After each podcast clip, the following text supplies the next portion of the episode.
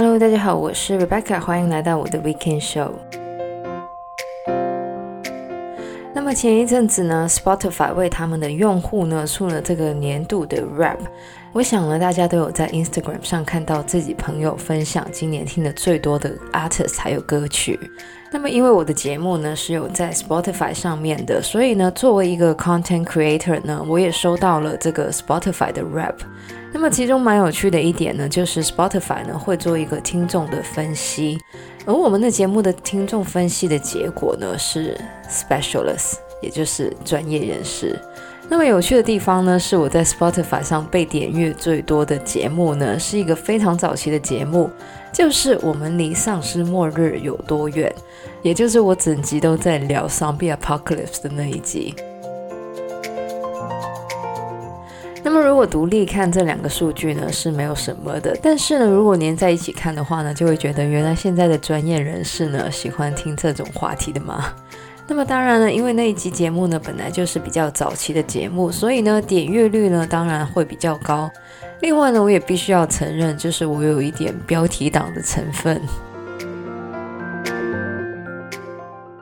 那么上个礼拜呢，我因为工作的关系呢，去了四天的 Ottawa。也刚好呢遇上这个天气变冷，但是呢，因为有上一次的教训呢，我这一次有穿的比较暖。那么我知道呢，亚洲很多地方呢这几天呢也有这个寒流。那么在这边呢也提醒一下大家，记得要穿的暖和一点，千万不要感冒了。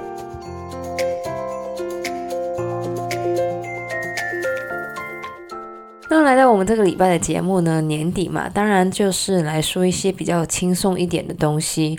虽然我前两个礼拜讲的好像都是跟 productivity 有关的东西，anyway，那么我之前呢也有提到过，我是一个非常喜欢 trivia 的人。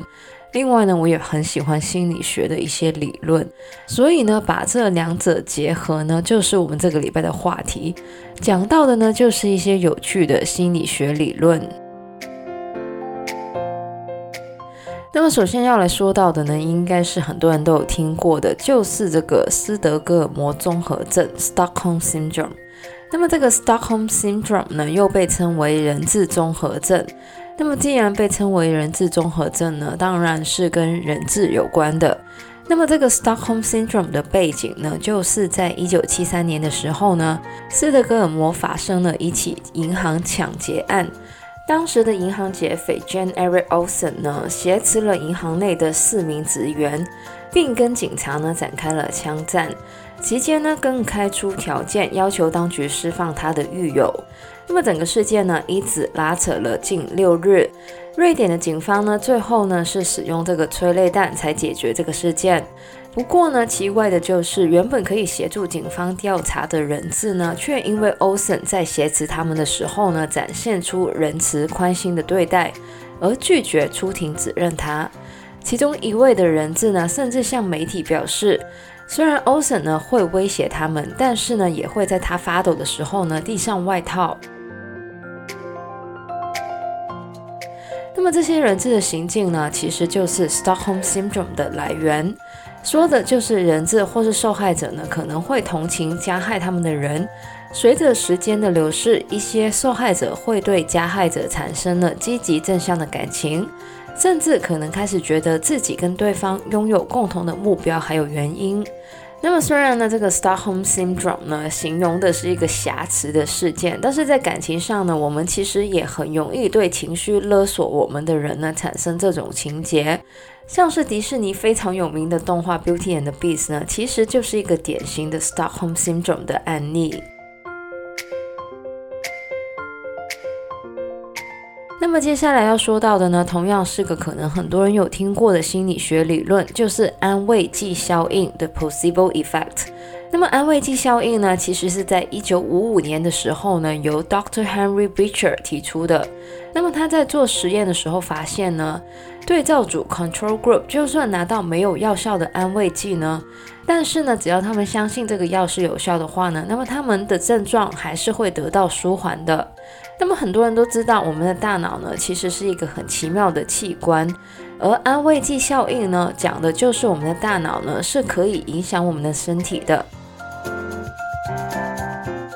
那么关于安慰剂效应的解释呢，有的学者提出，可能是因为吃药这个动作呢，让我们的身体释放出了 endorphin 这个荷尔蒙，而 endorphin 的构成呢，则是跟 morphine 还有其他镇痛药物是相同的。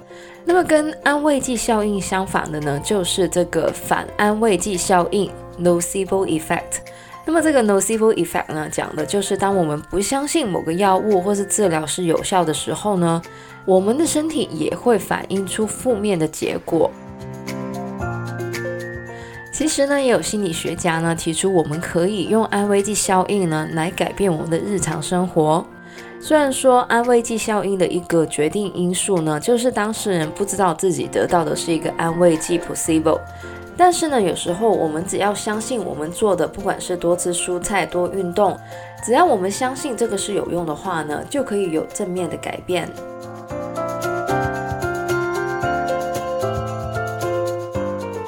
说到心理学呢，我想大家一定有听过精神分析理论之父 Sigmund Freud 弗洛伊德这个名字。那么 Sigmund Freud 最有名的呢，就是他的意识理论。也就是把人的意识呢分成显意识 （conscious）、潜意识 （preconscious） 还有潜意识 （unconscious）。那么不知道呢，大家会不会偶尔呢在约会的时候呢不小心把前任的名字说出口呢？或是突然间讲出一些不太 make sense 的句子呢？虽然呢大家可能觉得这只是一时的口误，但是呢根据这个 Sigmund Freud 呢。这些都可能跟我们的潜意识 unconscious 有关，因此呢，这种失误呢就被叫做 Freudian slip，或是弗洛伊德式失误。像是在演讲的时候，如果主持人原本应该说宣布开会，变成宣布闭会的时候呢，那么很可能他的潜意识呢是不是很想开会的？另外呢，一个非常有名的 Freudian slip 的案例呢，就是在一九八八年的时候。当时作为美国副总统的 H.W. Bush 呢，在艾奥瓦演讲的时候呢，说出了 "We have had some sex"。然而呢，他想说的其实是 "We have had some setbacks"。这个好像真的有点太丢脸了。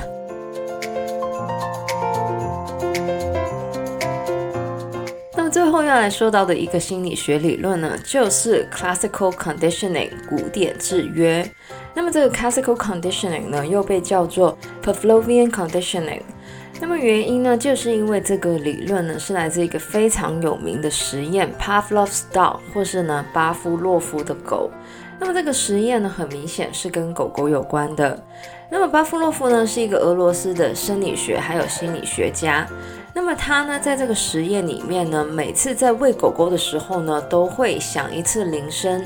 而久而久之呢，狗狗就会把铃声跟食物呢做出了关联。